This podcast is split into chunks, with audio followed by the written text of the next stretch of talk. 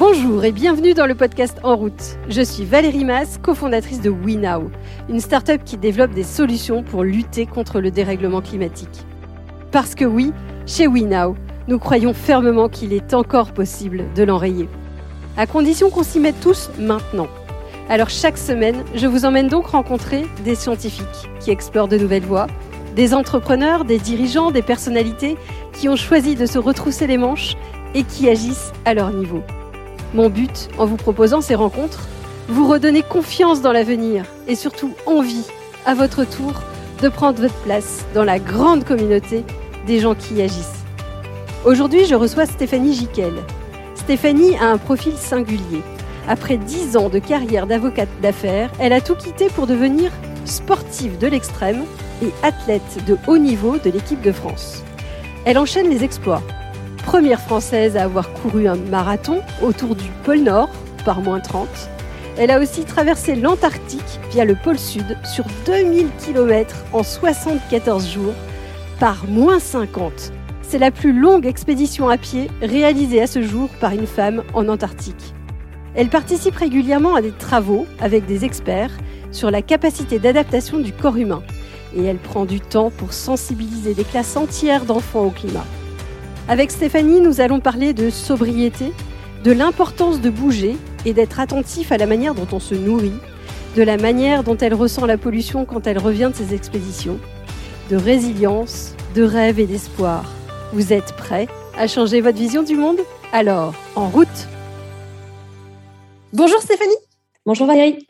Merci beaucoup d'avoir pris ce temps avec nous. Alors, Stéphanie, vous êtes une, une aventurière de l'extrême, mais vous ne l'avez pas toujours été. Est-ce que vous pouvez peut-être me rappeler votre parcours? Je suis sportive de l'extrême, c'est-à-dire que je réalise des expéditions dans des milieux engagés hostile extrême, en particulier l'Arctique et l'Antarctique. Et je suis par ailleurs sportive de haut niveau, membre de l'équipe de France d'athlétisme en ultra-fond. Euh, donc là aussi, c'est une discipline euh, extrême de par le fait que l'on court sur de très longues distances, 24 euh, heures durant, sans s'arrêter. Donc je côtoie l'extrême de par les conditions dans lesquelles j'évolue en général des longues distances. Et puis, j'évolue aussi dans des environnements qui sont extrêmes en particulier très froid. Euh, je n'ai pas évolué euh, toute ma vie dans, dans, cet environnement, effectivement. J'ai euh, grandi près de Toulouse, je suis une à Carcassonne. Mon rêve quand j'étais petite, c'était de voyager, de découvrir le monde. Je n'avais pas accès au voyage à cette époque-là. Et donc, j'ai mis tout en œuvre pour accéder à mon rêve et via notamment les études. J'ai découvert l'existence des écoles de commerce dans un magazine que j'ai feuilleté quand j'étais au collège, au CDI. Là, je me suis dit, waouh, ça a l'air, euh, ça a l'air génial. Donc, j'ai tout mis en œuvre pour euh, intégrer une école de commerce. Je vous avoue que pour moi, c'était euh, vraiment très ambitieux. C'est-à-dire que l'école de commerce me paraissait au début totalement inaccessible. À force de travail, j'ai, j'ai atteint ce que je souhaitais. J'ai intégré une école. Puis, j'ai commencé ensuite à rembourser mes emprunts d'étudiants par des stages, puis par une vie professionnelle en entreprise dans, dans le domaine du droit. J'ai commencé à voyager, donc c'était mon rêve. Euh, les études m'ont permis aussi euh, d'acquérir des outils qui me permettrait euh, d'entreprendre, d'inventer ma vie, euh, d'être autonome, parce que euh, c'est vraiment de ça dont il s'agit hein. quand on voyage, quand on est sportif de haut niveau, quand on est aventurier, on est avant tout entrepreneur. Il faut savoir s'entourer, il faut savoir lever des fonds, monter des projets, donc avoir à la fois certes un corps bien fait, mais aussi une tête bien faite. Et je savais que les études me donneraient ces clés, et ça a effectivement été le cas. Puis ma vie en entreprise aussi m'a donné beaucoup d'outils, et j'ai pu ensuite monter des projets d'expédition, euh, euh, d'abord au Svalbard, puis euh, au Groenland et en Antarctique aussi, notamment sur une très longue expédition qui a duré 74 jours. J'ai parcouru 2045 km. C'est aujourd'hui la plus longue expédition qui a été faite par une femme en Antarctique à pied dans, dans, des conditions donc extrêmes. et puis j'ai pu évoluer vers le sport de haut niveau puisque en, voyageant, euh, j'ai voyagé surtout à pied. Je me suis rendu compte que j'aimais beaucoup les efforts euh, euh, d'endurance, les efforts de longue durée et en particulier le fait de courir. Et donc, j'ai commencé la compétition et puis ensuite le sport de haut niveau. Et donc, aujourd'hui, j'évolue dans ces deux univers sportifs, à la fois le sport aventure et le sport de haut niveau. Génial. Pourquoi je vous ai invité sur ce podcast? Parce qu'on parle de climat sur ce podcast, que vous êtes une, ambassadrice du climat, notamment euh, auprès des jeunes. Qu'est-ce que vous dites à ces jeunes? Euh, Qu'est-ce que vous arrivez à témoigner pour leur donner envie de s'y intéresser? Quels sont les arguments euh, que vous utilisez aujourd'hui pour parler du climat ou parler de, des expériences? Qu'est-ce que vous avez vu sur le terrain? J'interviens dans les écoles et puis aussi dans les associations auprès des jeunes notamment pour les sensibiliser euh, aux régions polaires faire en sorte qu'ils euh, connaissent un peu mieux ces régions, puisqu'elles ne sont pas toujours euh, dans les programmes scolaires. L'Arctique et l'Antarctique sont deux régions du monde qui sont très peu connues. D'ailleurs, on a tendance souvent à les confondre. L'Arctique et l'Antarctique n'ont absolument rien à voir. Elles, ont en réalité ces deux régions très peu de points communs. Alors certes, il y fait très froid, elles sont hostiles, elles sont à l'extrémité de la Terre, mais elles ont très peu de points communs par ailleurs. En Arctique, on a beaucoup de, pays qui, qui entourent l'Arctique et, le pôle Nord géographique. Quand on se trouve au pôle Nord géographique, on est sur une banquise, donc une eau de mer gelée. On est confronté, quand on traverse l'Arctique, à des crêtes de compression, parfois l'eau libre, hein, qui, est lié euh, au réchauffement climatique. Parfois, la banquise euh, disparaît et, donc on est confronté euh, à l'eau libre. Quand on est en Antarctique, on est sur une calotte glaciaire, donc un continent qui n'appartient à personne. Euh, en Antarctique, il y a des bases scientifiques qui ont été créées dans les années 50. très peu de personnes sont en Antarctique durant l'hiver. il y a un peu plus de scientifiques durant l'été austral. C'est un continent, donc une calotte glaciaire. On est dans un milieu qui est beaucoup plus montagnard parce qu'il y a des montagnes, mais aussi pas mal de crevasses. Quand on, traverse l'Antarctique, on est face à des vagues de glace, ce que l'on appelle des sastrugi, qui sont formées par le vent, très différents des crêtes de compression qui sont formées par les remous de l'océan et que l'on a en Arctique. Euh, les, tous les aspects géopolitiques n'ont absolument rien à voir en Arctique et en Antarctique. On est vraiment dans des, considérations qui, sont complètement, euh, complètement différentes. Euh, donc, c'est des parties du monde qui sont, qui sont peu connues et j'ai eu à cœur de montrer des images. Alors, ce n'est pas évident en, en, pleine expédition de, capturer euh, des images euh, de, ces lieux. Alors, on aurait envie euh, d'en prendre beaucoup plus. Hein. Lors de la COP 21 à Paris, j'ai monté pas mal d'expositions dans, différents lieux et notamment dans des écoles et dans, et dans des associations. Les enfants sont émerveillés parce que grâce à l'image, il y a beaucoup de choses qui passent. Euh, parce qu'on peut parler euh, du climat, on peut parler euh, de, du réchauffement climatique, on peut parler de l'impact carbone, on peut parler de beaucoup de choses, mais l'image, le fait de, de, raconter ce que l'on voit sur le terrain a beaucoup plus d'impact parce que bah déjà ces, lieux sont fascinants et on, rapporte des choses qui sont, qui sont concrètes. Alors en Antarctique, on voit des lieux qui sont, qui sont magiques. On, me dit souvent que l'Antarctique est monotone. En réalité, quand on passe plusieurs semaines euh, en plein cœur d'un désert, il n'y a pas de monotonie parce que les nuages sont toujours différents, les vagues de glace sont toujours différentes, les lumières ne sont jamais les mêmes. On apprend à remarquer les détails. C'est vrai que dans notre monde euh, quotidien, dans notre euh, vie quotidienne, dans l'espace urbain, il y a énormément d'informations, énormément de détails, au point qu'on ne remarque plus euh, euh, le nuage, on ne remarque plus euh, les, différentes couleurs. Aucune journée n'est semblable, mais ça, on ne le voit plus. L'avantage quand on est en mouvement, en activité physique, en plein cœur d'un désert, c'est qu'on fait corps avec la nature et qu'on apprend à remarquer ces détails. C'est juste grandiose. Et, c'est pour ces moments-là que l'on va au cœur de ces déserts, pour ces, ces moments de, de symbiose, d'extase, de sublime ce que je trouve hyper intéressant, c'est que vous dites, en fait, c'est émerveiller, euh, émerveiller les jeunes, émerveiller les gens qui ne sont pas allés là, pour qu'ils s'intéressent à cette nature, qu'ils aient envie de la protéger. Vous parlez aussi d'une chose qui est intéressante dans ce que vous dites, c'est on n'a pas finalement, on a trop d'informations euh, visuelles aujourd'hui dans notre monde. Finalement, on a trop de choses aussi partir dans ces zones euh, reculées, ça nécessite d'avoir un bagage assez léger, ça nécite beaucoup de sobriété, la fameuse sobriété dont on parle, alors là, euh, extrême. Comment on s'y prépare? Est-ce que c'est difficile? Comment on le vit? Alors c'est un dénuement total, effectivement, euh, quand on part en expédition.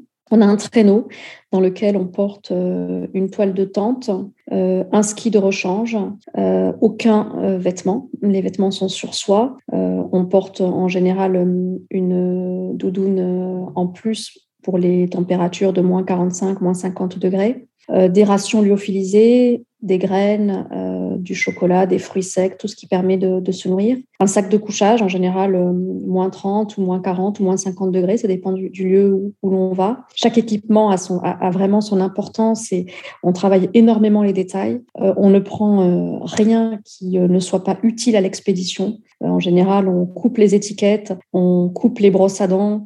enfin, tout est vraiment pesé au gramme près, de manière à ce que le traîneau soit le plus léger possible. On choisit aussi un traîneau euh, euh, qui permette de franchir les vagues de glace, euh, les crevasses, mais qui soit en même temps léger pour pouvoir avancer le plus vite possible.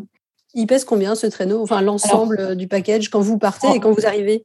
En général, le traîneau, quand je pars en expédition polaire, il est toujours supérieur à mon poids de corps parce que j'ai un poids léger.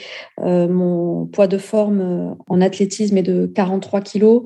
Quand je suis sur des expéditions, je suis à 45-46 au départ de l'expédition. Euh, quand j'ai terminé l'Antarctique, j'étais à 39, donc j'avais perdu quand même pas mal de poids. Et le traîneau, en général, il, est, il fait entre 60 à 65 kilos. donc c'est un traîneau dans lequel on, on met aussi des, des, panneaux solaires pour pouvoir recharger les batteries, les batteries du matériel de communication, téléphone satellite notamment, et matériel de navigation. Euh, j'aime aussi prendre euh, évidemment de l'image. J'en parlais tout à l'heure pour pouvoir euh, raconter ce que l'on voit dans ces lieux. Donc il faut aussi prendre du matériel photo qui soit résistant par des températures extrêmes. donc un, un traîneau qui est effectivement assez lourd, même si on a peu de choses hein, dans ce traîneau. Euh, pas de douche hein, pendant plusieurs semaines. Quand euh, je suis partie à travers l'Antarctique, l'expédition euh, a duré 74 jours, donc presque trois mois.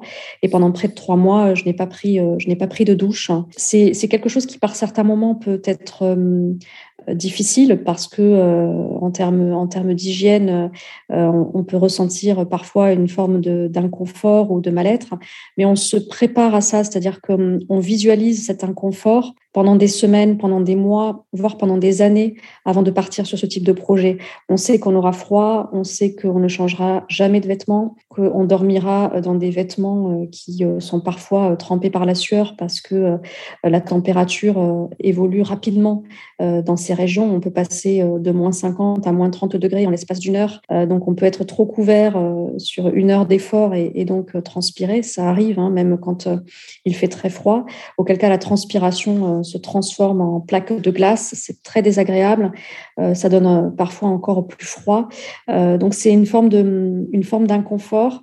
En même temps, on prend conscience naturellement quand on rentre de ce trop plein d'informations et aussi de, ce trop plein en, règle générale, c'est-à-dire trop, trop de biens, trop, trop de services, trop, trop, trop de choses qui nous entourent, qui nous éloignent de l'essentiel. donc il y a une forme de dénuement dans ce type d'expédition, euh, mais parfois on se sent euh, on se sent bien parce que justement on est détaché euh, de tout bien matériel. On sait que ce que l'on transporte dans le traîneau est absolument indispensable à la survie. un ski de randonnée est indispensable à la survie parce que si on casse un ski sur une vague de glace, ce qui peut arriver, hein, parce qu'on est parfois en équilibre sur les vagues de glace, elles sont tellement nombreuses qu'on ne peut pas les contourner, donc on doit les franchir. En les franchissant, on peut casser un ski. S'il nous manque un ski, euh, on, a un, risque qui est assez important de tomber dans une crevasse, donc il faut avoir un ski de rechange. Les panneaux solaires sont évidemment indispensables euh, pour euh, recharger le matériel de navigation.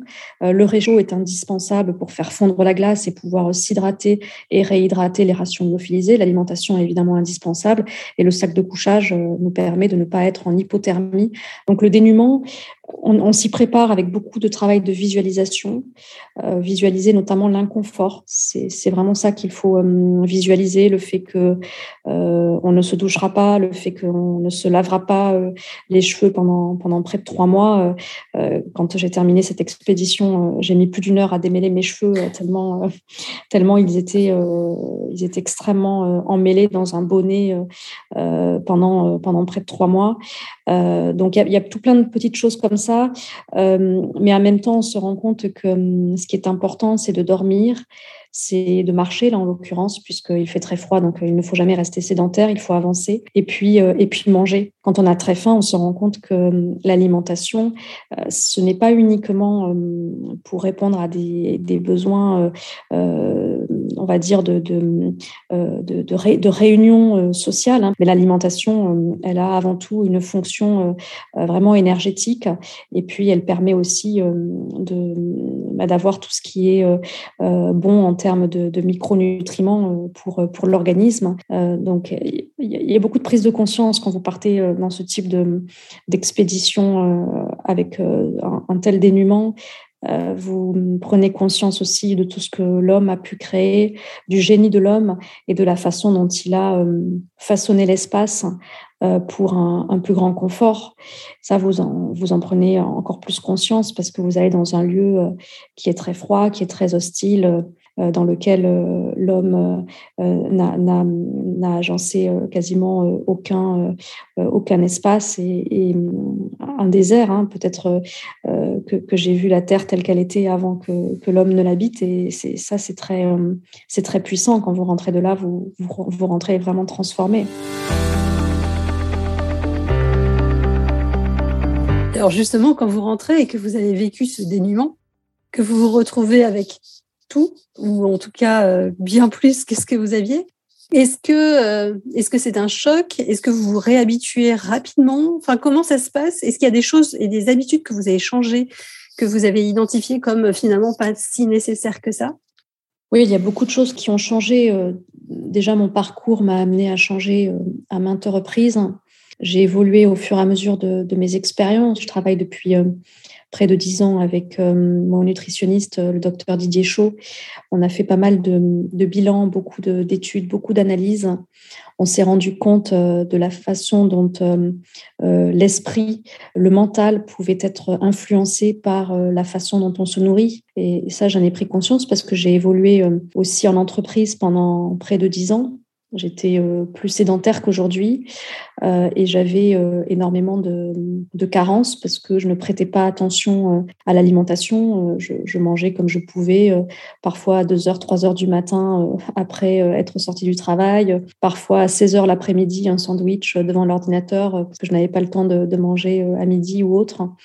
Et aujourd'hui, je fais beaucoup plus attention à l'alimentation et je me suis rendu compte que hum, quand on a beaucoup moins de carences en oligo en sels minéraux, en vitamines. On a aussi euh, moins de fluctuations d'humeur, on est beaucoup plus concentré, on est beaucoup plus euh, positif, optimiste. Et finalement, on va aussi beaucoup plus loin dans ces activités euh, qui sont plus sédentaires. Donc, l'importance de l'alimentation, ce n'est pas uniquement pour faire avancer le corps, c'est aussi pour faire avancer l'esprit. Donc, il y a vraiment une association corps-esprit qui est très forte. Et ça, j'en ai pris conscience évidemment en partant sur, sur des expéditions parce qu'on met son corps à rude épreuve, parce que quand je suis rentrée euh, je pesais 39 kilos, j'avais euh, des carences en vitamines, en B9, en B12, un stress oxydatif très élevé, euh, des, carences en, zinc, en sélénium, et ça avait entraîné pas mal de hum, fluctuations d'humeur ou de troubles de la concentration. Et en résorbant ces carences, j'étais après coup beaucoup mieux. Et donc, je me suis rendu compte de cette, de cette association entre, entre corps et esprit. donc, ça, c'est une des choses dont j'ai pris conscience euh, à force euh, d'expérience euh, à la fois dans, les régions polaires ou bien dans, le sport de haut niveau. Après, quand on rentre de ce type d'expédition, évidemment, on est, on est très marqué par la pollution, euh, parce que euh, on la ressent euh, physiquement, tous ses sens ressentent la pollution. Quand je suis rentrée d'Antarctique, j'ai ressenti la pollution pendant plusieurs semaines au point que je pensais que cette sensation, je ne pourrais pas m'en défaire.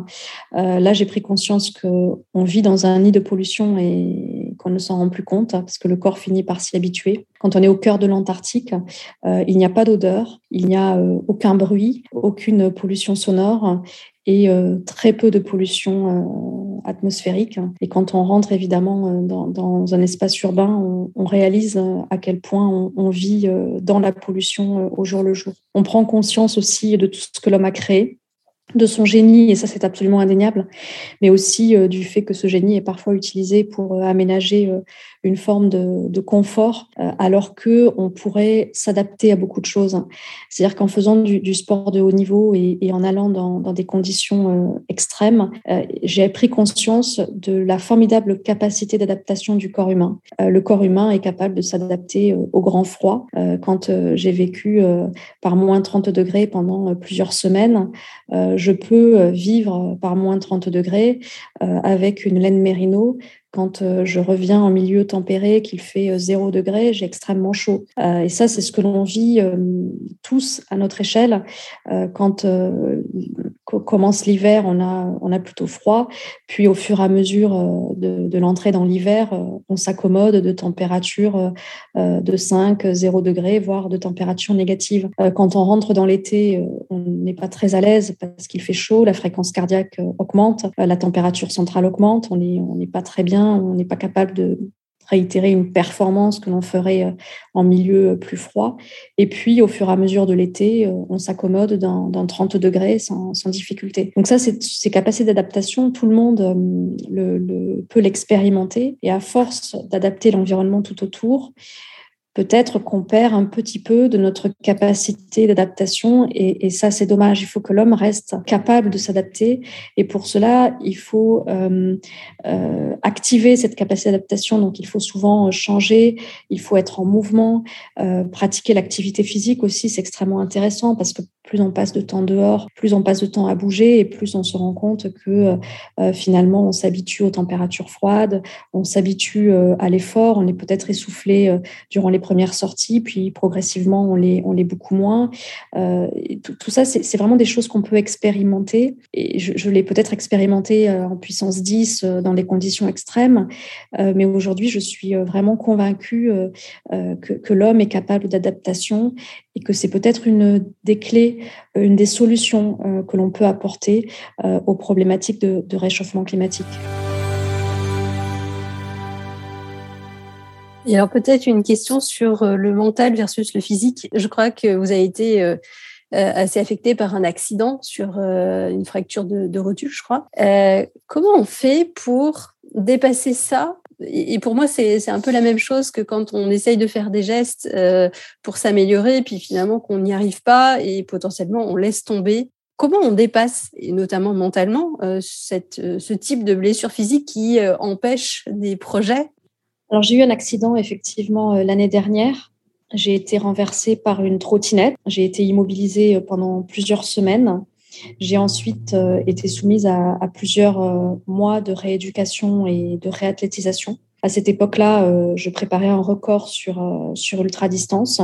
donc, je n'ai pas pu participer aux compétitions auquel j'aurais dû participer. J'ai dû renoncer aussi à un ultra trail euh, auquel je participe euh, tous les ans. Euh, donc ça a été un moment assez assez dur, comme lorsque l'on se trouve face à, un choc, on a du mal à accepter dans, dans les premiers jours. Il y a un temps d'acceptation qui est qui est assez long, mais on n'a pas le choix que de finir par accepter pour pouvoir se projeter à nouveau. il faut voir qu'il y a encore de la vie et, pour ça, il faut forcément passer par euh, un moment d'acceptation pour pouvoir rebondir. Donc c'est ce que j'ai vécu. Euh, ça a pris euh, ça a pris un petit peu de temps. Euh, alors j'appelle ça pour moi un, contretemps parce que mes projets sont toujours en tête, euh, mais ils seront réalisés euh, un peu plus tard.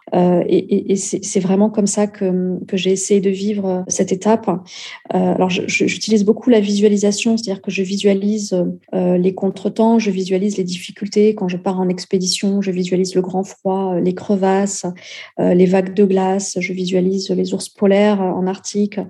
La visualisation, elle a pour objectif d'accepter plus rapidement la situation, euh, de manière à ne pas la refuser, à ne pas euh, euh, renoncer à cette situation, de manière à pouvoir rester agile, rester actif quand on visualise les vagues de glace et qu'on se retrouve confronté à ces vagues de glace sur le terrain. on ne les refuse pas, on ne perd pas son temps à les refuser parce que de toute façon, on a beau s'en plaindre, personne ne viendra les enlever, elles sont là, il faut faire avec. Et donc, grâce à la visualisation, on gagne un, un, temps précieux parce qu'on accepte beaucoup plus rapidement. On savait qu'elles devaient être là et, elles sont effectivement là, donc on accepte et on passe ensuite à l'action. On est beaucoup plus agile. quand on est confronté à, un contretemps imprévisible, le temps d'acceptation est, est, un tout petit peu plus long. Parfois, on est obligé de revoir totalement ses objectifs parce que ces objectifs ne sont plus du tout atteignables quand le, choc est beaucoup trop grand. parfois, on est obligé de revoir la façon dont ces objectifs euh, vont être atteints. On prend conscience dans ces moments euh, où on, est confronté à un, choc imprévisible qu'on n'a pas toute puissance, on n'a pas tout pouvoir euh, sur l'avenir. C'est-à-dire qu'on peut avoir des projets, mais on n'est pas complètement maître de, ce destin. Il y a des choses qui nous dépassent, des choses qui arrivent et, auxquelles on est confronté, auxquelles on n'avait pas prévu. Donc, on prend conscience qu'on hum, n'est pas éternel, euh, qu'on est mortel et que euh, on ne maîtrise pas tout. Et ça, c'est, ça peut être assez difficile cette prise de conscience là. Et puis, face à cette prise de conscience de la mort, on a cet instinct de vie, euh, ce qui fait qu'on a envie à tout prix de, de, faire en sorte que l'obstacle ne gagne pas. On a envie d'être plus fort que l'obstacle et c'est ce qui nous remet à nouveau en mouvement. Et, là, on se projette à nouveau et on, est bien obligé pour, pour, pour être à nouveau dans le mouvement, d'accepter ce qui nous est arrivé. Et quelque part, les obstacles que vous en rencontrez ou les contretemps euh, vous rendent encore plus libre. Et c'est peut-être ce que j'ai ressenti aussi euh, l'année dernière quand j'ai vécu cet accident, parce que j'étais euh, vraiment euh, dans, dans, dans, une programmation que je voulais parfaite, un plan d'entraînement que je voulais parfait. Et au moment où j'ai où j'ai vécu cet accident, je ne pouvais plus je ne pouvais plus être dans, dans la perfection. je devais faire avec. Et quelque part, ça ça libère énormément. Vous, vous ne vous comparez plus par rapport à la situation idéale parce que vous ne pouvez pas atteindre cette situation idéale, mais pour autant, ça ne veut pas dire que vous n'atteindrez pas l'objectif. Et, ça, je l'ai vécu à plusieurs reprises. Donc, ces moments-là où j'ai atteint l'objectif alors que les voyants n'étaient pas tous C'est hyper inspirant. Merci Stéphanie, parce que je, fais vraiment un parallèle énorme avec la, crise du réchauffement climatique, où finalement on est face à quelque chose qu'on ne maîtrise pas, peut-être qu'on n'a pas prévu, et euh, il va falloir faire avec. Et, ce rebond, euh, cette énergie de vie dont vous parlez, enfin, moi, me donne aussi confiance euh, de se dire, ben, on va trouver comment faire. Donc, merci parce que je trouve que c'est hyper inspirant cette, cette façon de prendre les obstacles pour être plus libre, pour aller plus, plus loin, en fait. J'ai coutume de terminer euh, ces enregistrements de podcast avec euh, trois questions rapides. Euh, la première que j'aurais envie de vous poser, c'est de vous positionner sur un, métier que vous ne connaissez pas, chef d'État. Si jamais vous aviez une décision à prendre ou quelque chose à faire et que vous aviez la possibilité d'être un jour chef d'État, euh, qu'est-ce que vous feriez pour bah justement essayer de mettre les gens en mouvement, peut-être euh, aider chacun à sortir de sa zone de confort et euh, ben, travailler à une société plus sobre, plus durable? Je crois que j'essaierai euh, de mettre en place des mesures qui favorisent l'activité physique dès le plus jeune âge. Je suis convaincue qu'il y a un lien entre l'activité physique, le mouvement et la, grande aventure dans laquelle nous sommes euh, nous sommes tous actuellement, euh, c'est la lutte contre le réchauffement climatique. C'est l'une des plus grandes aventures euh, de notre époque. Ça, c'est absolument indéniable. Et je suis convaincue qu'il y a un lien entre le mouvement, l'activité physique et, et, cette aventure-là. Donc, j'essaierai de, de, faire en sorte que le, le mouvement physique, l'activité physique ne soit jamais limitée euh, et qu'on mette en place euh, tout ce qu'il faut mettre en place pour que les gens bougent et se rendent compte euh, au fur et à mesure de, de leur mouvement que finalement ils sont mieux, qu'ils peuvent avoir un impact sur l'environnement grâce à l'activité physique et que, que les, les, enfants, les, les jeunes, les gens en général prennent conscience de leur corps. J'essaierai vraiment de faire en sorte qu'aucune mesure n'entrave cette liberté de, de, mouvement physique. Ça me semble être être la clé à de nombreux problèmes auxquels nous sommes confrontés aujourd'hui. Donc remettre le mouvement euh, au cœur de nos sociétés. Euh, euh, on parle aujourd'hui beaucoup de, RSE au sein des entreprises, donc beaucoup d'écologie, de, développement durable. Il faut vraiment ne pas oublier le mouvement. Ça me semble être l'une des réponses à, à, tous les, à toutes les difficultés, toutes les, toutes les, tous les, toutes les problématiques que nous rencontrons aujourd'hui. Et, si vous aviez un conseil pour une personne qui aurait envie d'aller vers un peu plus de sobriété, mais qui vit dans le monde actuel, euh, qui trouve ça plutôt une contrainte? Vous parliez tout à l'heure de visualisation. Est-ce qu'il y a des, choses euh, simples qui peuvent euh, les aider à, les mettre sur ce chemin-là? Je crois déjà que hum, ça peut être intéressant de se détacher de la norme, d'être parfois loin de l'agitation du monde, d'essayer de partir un ou deux jours sans connexion, sans Internet, peut-être même sans téléphone, euh, essayer de marcher peut-être le long de chemins de grande randonnée, euh, euh, de rester quelque temps en dehors du monde et voir finalement qu'on peut vivre plusieurs jours sans réseau ou, ou, sans tous ces biens qui, qui nous entourent. Ça, ça, peut être intéressant. De... L'expérience, je pense que c'est vraiment ce qui permet de faire le premier pas ensuite et d'aller un peu plus loin.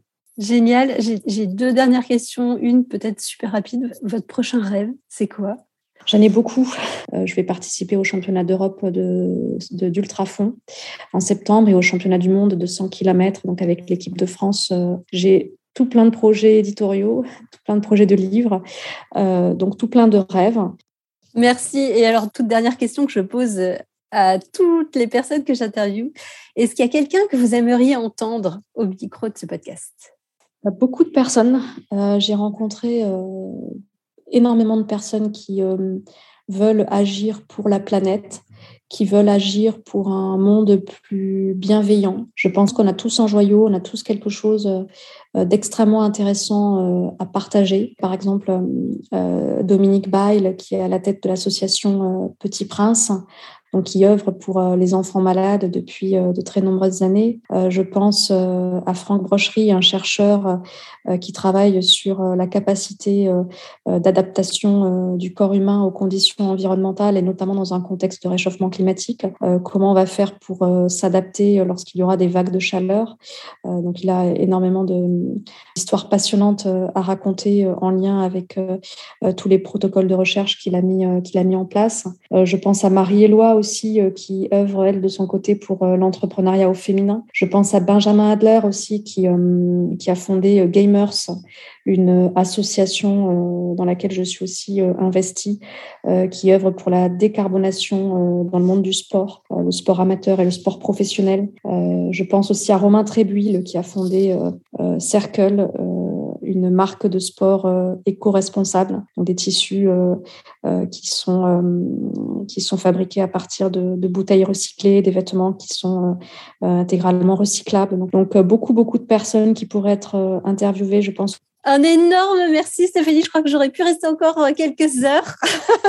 merci beaucoup parce que c'est vraiment inspirant et c'est bah, c'est tellement génial de partager des expériences et, surtout de, donner cet optimisme de finalement rien n'est impossible. Merci pour votre invitation en tout cas et merci pour, euh, pour ce podcast euh, inspirant et optimiste.